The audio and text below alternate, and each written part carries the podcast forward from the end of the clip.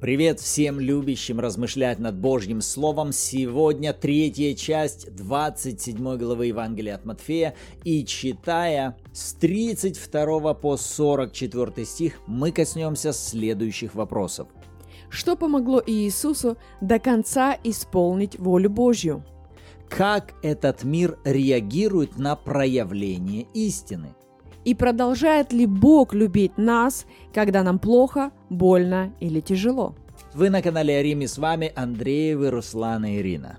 Это подкаст «Библия. Читаем вместе». И перед тем, как мы с вами начнем читать вместе, прочтите этот текст сами, лично, спокойно. Поразмышляйте и обратите внимание на те слова или стихи, на которые Господь привлекает ваше внимание. Отметьте для себя их, запишите что-то и затем снова возвращайтесь к нашим совместным размышлениям. А мы с вами перед тем, как будем читать Слово, давайте обратимся к Духу Божьему и попросим Его помощи. Отец, во имя Иисуса, мы нуждаемся в Тебе, Святой Дух, чтобы Ты руководил, говорил и направлял нас – когда мы будем читать Слово Твое. Открывай и просвещай очи сердца нашего, чтобы мы познавали Твою любовь к нам и Твою волю о нас. А мы с благодарностью принимаем во имя Иисуса. Аминь.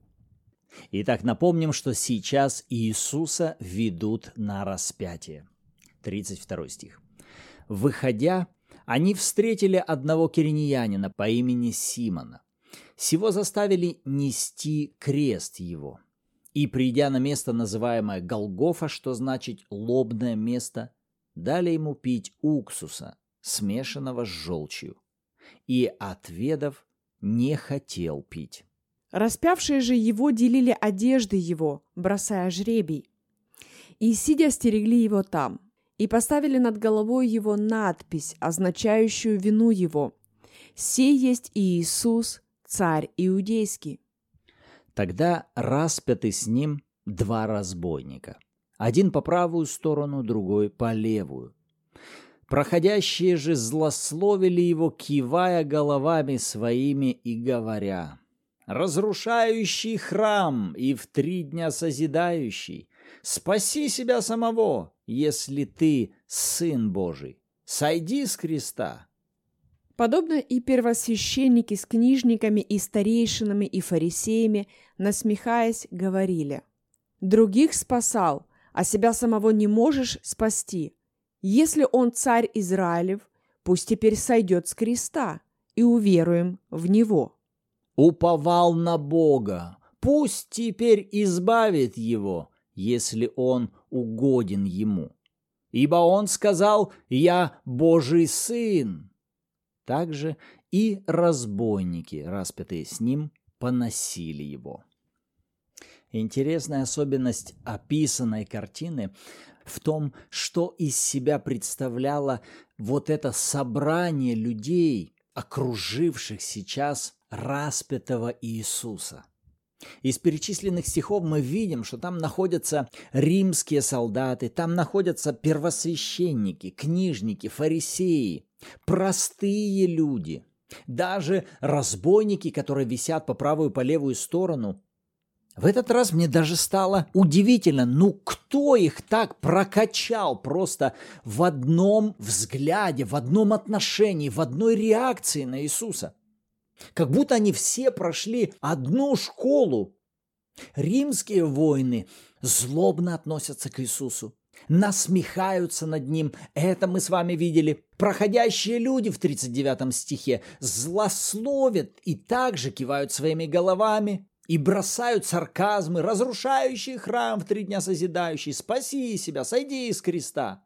41 написано «подобно», то есть то же самое, говорили и первосвященники, книжники, старейшины, фарисеи. И 44 заканчивается. Также и разбойники, распятые с ним, поносили его. Вроде бы мы видим вообще перечень разных сословий или людей из разных социальных сословий. Но находясь в этом месте, они как-то странно ведут себя одинаково.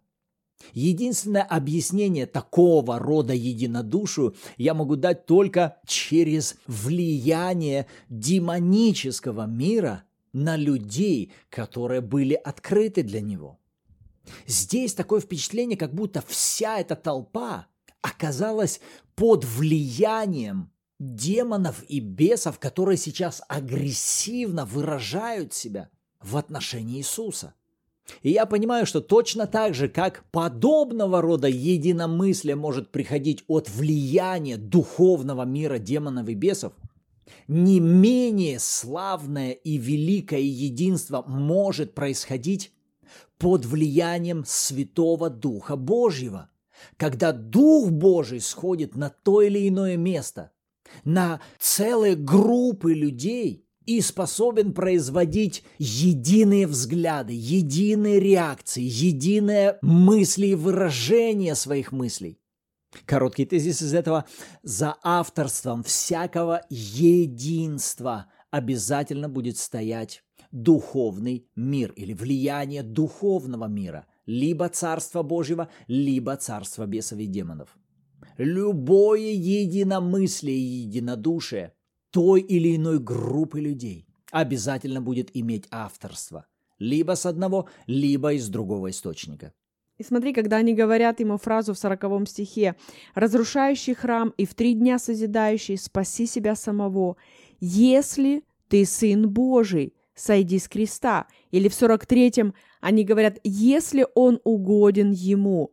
То есть и вот это слово «если», обозначающее некую условность, если ты сын Божий, был ли Иисус сыном Божьим? На все сто процентов. Он был сыном Божьим, но это еще не значило, что он должен будет пойти и исполнять прихоти сейчас этих людей, которые вокруг него. Потому что он точно должен был следовать той инструкции, которую получил от Отца. Сейчас Иисус, он был сыном Божьим. Но ради того, чтобы исполнить прихоти этих людей, или повестись буквально на их манипуляции, потому что они же говорили, что давай, сделай нам вот то, что мы хотим, и мы в тебя поверим. Что это? Вау, это же классно, можно было так, ну, извините меня за выражение, повестись на эту мысль. Слушай, отец, они тут, они созрели, они хотят в меня поверить.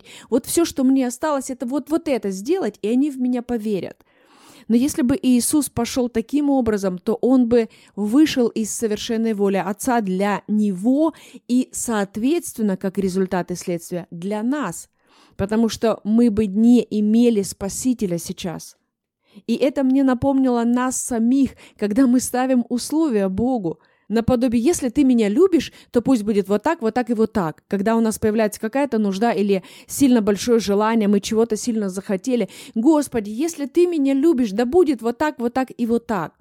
И потом, если вдруг этого не произошло, мы начинаем делать выводы, а точнее враг души человеческой, он помогает нам делать эти выводы. А, смотри, это не исполнилось. А что это значит? А значит, Бог тебя не любит. Вот смотри, все, но ему все равно до тебя. Или когда мы читаем в Слове Божьем или слышим Бога через проповедующего, который говорит, что ранами Иисуса Христа я исцелен, а твое тело начинает говорить обратно, и тут же дьявол тут как тут для того, чтобы подсовывать нам сомнения. Если же ты исцелен, где же это исцеление в твоем теле? А, видишь, у тебя это не работает. Если бы это была истина, если бы это работало, это было бы проявлено сейчас в твоем теле. Но послушайте, то, что сейчас это не проявилось, может быть, мгновенно в вашем теле исцеление, это не значит, что ранами Иисуса Христа вы исцелены, что это не истина или что она не работает. И если вдруг прямо сейчас не исполнилось ваше желание или какая-то нужда не восполнилась ежесекундно, это не значит, что Бог меня не любит, или Ему все равно, или Ему нет дела. Послушайте, друзья, это разные вещи – если ты сын Божий, сойди с креста. Он был сыном Божьим на сто процентов, но это не значит, что он должен был сойти с креста, исполнив тем самым какую-то их прихоть. Он должен был, как сын Божий, полностью исполнять именно волю Божью для его жизни. Хотя сейчас обстоятельства говорили об обратном. Его душа она была в жутком состоянии, его тело, оно выглядело обезображенным. Но это не значило, что Бог его сейчас не любит, или что Бог его оставил, или что Богу все равно. Нет. Это говорило о том, что сейчас есть обстоятельства его жизни, в которых он сильно нуждается в том, чтобы проходить верой эти обстоятельства, чтобы не смотреть на эти обстоятельства, чтобы не слушать то, что говорят ему окружающие люди. Что Иисусу помогло пройти до конца – пройти в послушании, несмотря на все те голоса, которые звучали вокруг. И можно еще добавить, если бы Иисус не знал деталей, ему бы также было сложно исполнить волю Божью. А Иисус не просто знал, что ему надо пойти на крест. Иисус знал детали прохождения этого пути вплоть до уксуса, который ему должны будут поднести, потому что в пророчестве так было о нем сказано. Иисус знал деталей, что ни одна кость на его теле не сокрушится.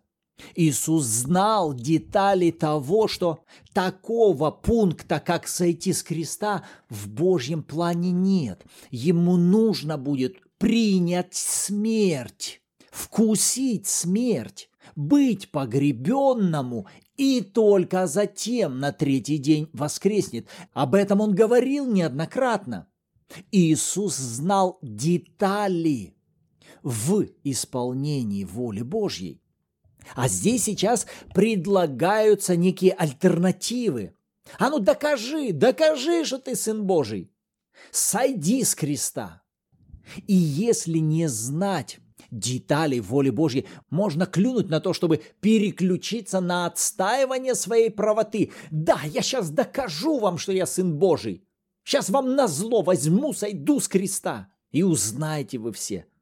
И что? В результате дьяволу удалось бы увести Иисуса от исполнения воли Божьей. И посмотри, дальше это привело меня, знаешь, к какой интересной мысли. Насколько у Бога и у дьявола разные цели – и какими методами э, одна и вторая сторона пытаются с нами работать. Когда Бог работает с нами, Он не будет сподвигать нас к тому, чтобы менять истину. Понимаешь, когда ну, происходит что-то не так, как мы хотим, дьявол тут как тут к тому, чтобы изменить истину. Изменить то, что Бог тебя не любит.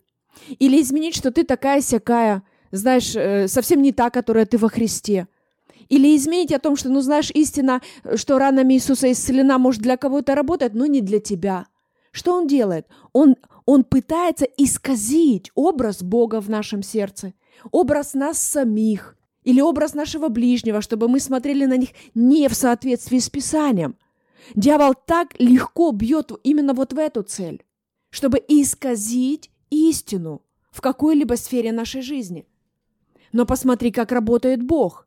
Бог не будет искажать истину, но Он будет работать и помогать нам работать над тем, чтобы изменить факты и обстоятельства. И изменить какие-то условия, которые мы выставляли, но Он ни в коем случае не будет искажать истину. Он ни в коем случае не будет ставить под сомнение, а любит ли меня Бог или нет. А если Богу дело до меня вот в этих проблемах, вот в этой нужде, вот в этих страхах, вот в этой боли, вот в этих переживаниях – Думает ли Бог сейчас обо мне?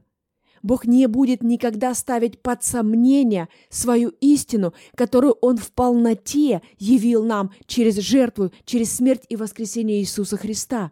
Он уже доказал свою любовь благодаря тому, что Иисус сделал для нас. И здесь больше нам нужно полагаться на то, что о нас сказал Бог, и какой Бог к нам уже выразил отношение. Потому что здесь же крики в 42 и в 43 стихе, они касаются чего? Если он царь Израилев, пусть сойдет с креста. Если он сын Божий, то пусть Бог его избавит.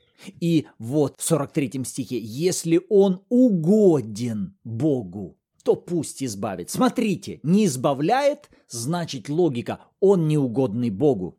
Смотрите, он страдает, значит, он не уповал на Бога. Демоническая логика. Которая направлена, смотри, на что? На то, чтобы опять-таки исказить истину.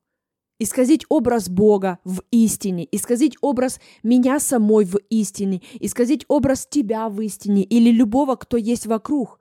Дьявол так любит использовать факты и обстоятельства, чувства, задетые эмоции для того, чтобы исказить образ либо Бога, либо человека в нашем сердце, чтобы мы перестали опираться на истину и иметь истину в основании. А Иисусу нужно было продолжать стоять в чем? Я совершаю волю Отца. Я возлюбленный Сын Бога, в котором Бог находит свое благоволение. Я угождаю, совершенно исполняя Его волю. Ему нужно было устоять в этой истине. Точно так же, как и нам. Если мы взяли ту или иную истину, это не значит, что не придет давлений со стороны врага, чтобы вывести нас из этой позиции уверенности, чтобы выбить то основание истины, на которое мы прежде стали. Мир никогда не будет рукоплескать, когда мы с вами движемся в направлении воли Божьей, когда мы берем истины о себе и начинаем их утверждать. 37 стих, вот эта фраза поставили над головой его надпись, означающую вину его. Это есть Иисус, царь иудейский. Вы посмотрите, что этот мир вменяет в вину истину. Это истина о том, что Иисус есть Господь и есть царь иудейский. Это была не ложь, это была истина об Иисусе. Он являлся Христом, он являлся Мессией, он являлся царем иудейским. А мир эту истину вменяет ему в вину. Мир признает, он виновен, потому что себя ввел в такую категорию.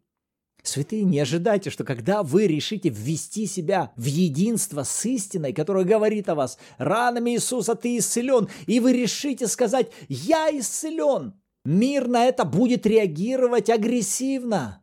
Мир будет рассматривать это как преступление, осуждая, оказывая давление на эту позицию.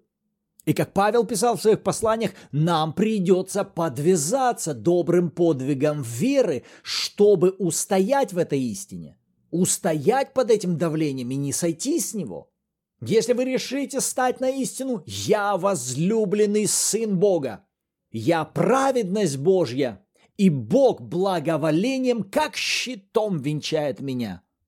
Если вы решите утверждать эти истины, мир опять же будет вменять вам это в вину. Поэтому ожидать великой реакции, радости со стороны этого мира нам не стоит.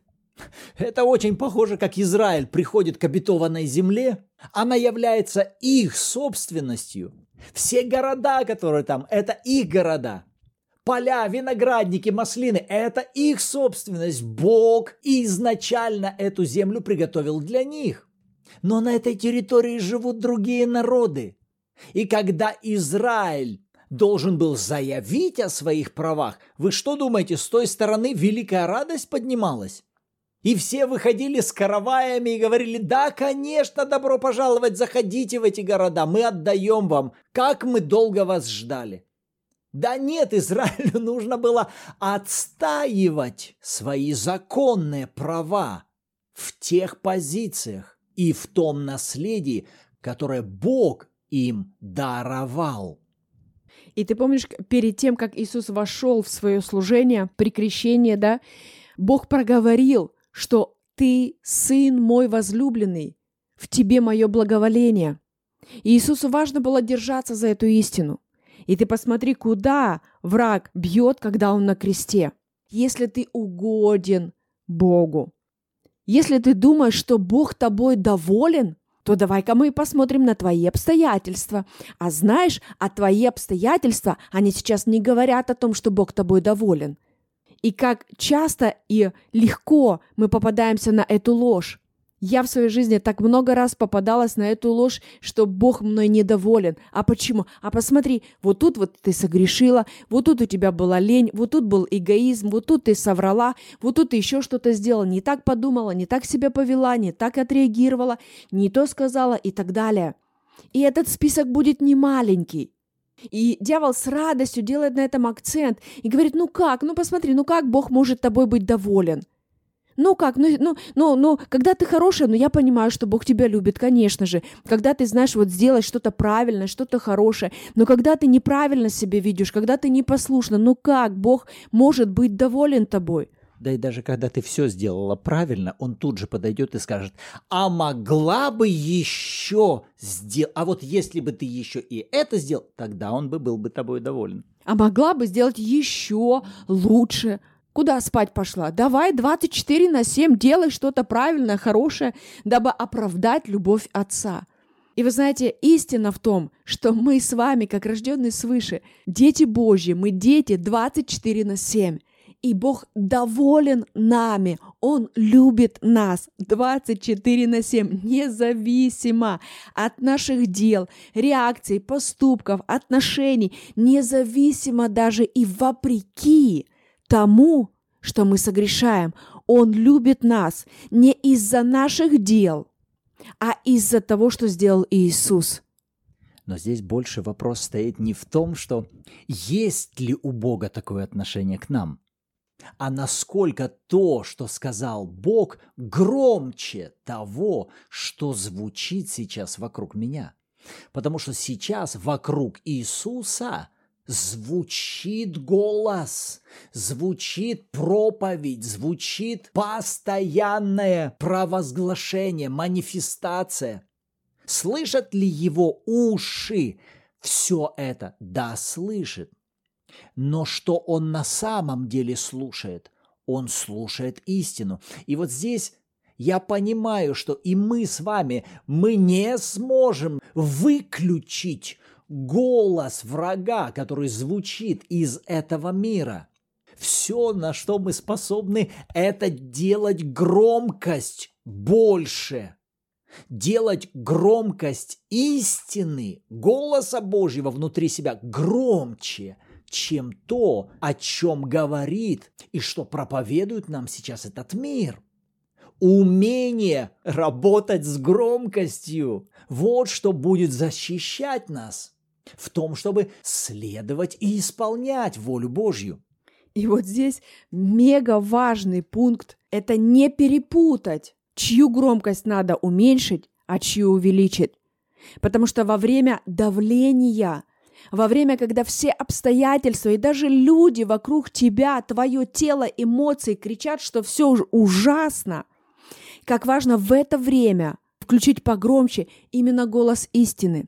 Не голос осуждения и упреков, не голос сомнений и наличия фактов, негативных обстоятельств, но голос истины. И знаешь, какая еще ко мне мысль пришла?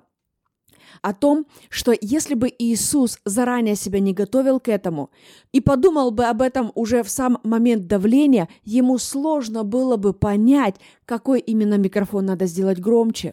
К чему я веду? Господь показал мне вот этот важный маячок о том, что когда у тебя время благоприятное, это самое время тренировать регулятор громкости. Время благоприятное – это время тренировки. То есть время, которое у Иисуса было до этого, это было время тренировки для того, чтобы он умел различать голос Отца и голоса другие. Это время, когда он тренировался правильно в том, какой звук надо сделать громче, а какой звук в его голове надо сделать тише. Когда мы рассматривали в прошлых подкастах на примере учеников то, как Бог заранее готовил их к прохождению вот этого периода под давлением, то и в отношении Иисуса мы также можем видеть, что он оказался в этой ситуации не вдруг. Отец готовил его, учил, наставлял, открывал ему грань за гранью, деталь за деталью. И Иисус учился, позволял Отцу готовить себя. И когда пришло время пройти этот этап, Иисус был приготовлен и оснащен для совершенного прохождения в совершенном послушании.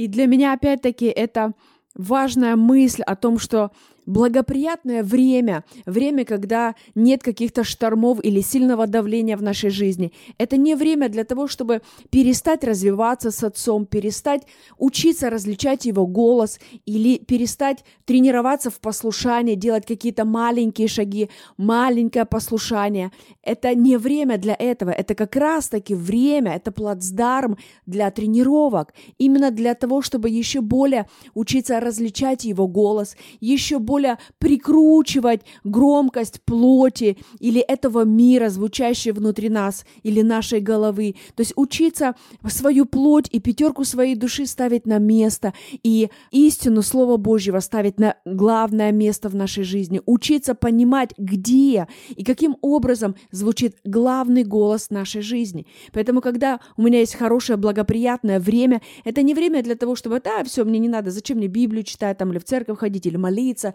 или исповедовать и провозглашать истины о себе. Все же хорошо, зачем сейчас мне провозглашать? И опять-таки я делаю выводы, получается, из обстоятельств, а не из Слова Божьего, потому что Слово Божье мне говорит непрестанно молиться – за все благодарить, то есть постоянно пребывать в этом процессе. И вот тогда, когда я в благоприятное время пребываю в этом, то и моменты давления я могу проходить по-другому. Потому что, глядя на, на Иисуса со стороны, ну вот, я не перестаю понимать и воспринимать это как, ну, что-то нереальное. Я понимаю, что я, я бы не смогла так это пройти. Но я бы и действительно не смогла бы этого так пройти, если бы я не прошла вот точно такой же путь подготовки, который прошел Иисус. И поэтому, когда мы видим со стороны, как другие люди веры, мужи или жены веры проходят какие-то стесненные обстоятельства давления и выходят победителями, и мы смотрим, и мы восхищаемся, вау, какие они молодцы. Но они прошли это давление таким образом и вышли победителями не потому, что вдруг сейчас это пришло, и вдруг они так смогли отреагировать просто, ну, потому что так захотели. Нет, они до этого регулярно тренировали себя в этом. Поэтому то, что происходит с нами посреди обыденных будней, это важно. Следите, смотрите за тем, над чем Бог работает, на что Бог обращает ваше внимание, чему учит. И уже даже те же подкасты, которые вы слушаете, и ваше постоянство в размышлении над Словом Божьим, и поиск именно этого понимания, Господь, что из этого ты мне хотел сказать, чему ты меня сейчас хочешь научить. На что ты мое внимание сейчас обращаешь, над чем ты со мной сейчас работаешь? Это важные вопросы, которые всегда будут помогать вам удерживать себя в позиции ученика Господа. Аминь. Аминь. А мы с радостью будем помогать вам в этом, поэтому добро пожаловать. Подписывайтесь на наши каналы и соцсети, слушайте подкасты. Добро пожаловать на все обучающие курсы, которые благодаря, кстати, всем друзьям и партнерам служения, они для вас открыты бесплатно. Все нужные ссылки вы найдете либо в описании, либо в шапке профиля. Мы рады будем вас видеть на наших курсах. А на сегодня нам пора заканчивать. Давайте поблагодарим Бога за Его служение нам сегодня. Отец, мы благодарим Тебя за Святого Духа, мы благодарим Тебя за Твое Слово, мы благодарим Тебя за жертву Иисуса. И мы принимаем истины Твоего Слова.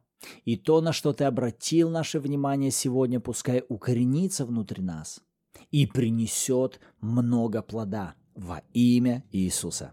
Аминь.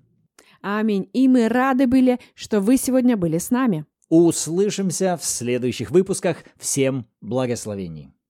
thank you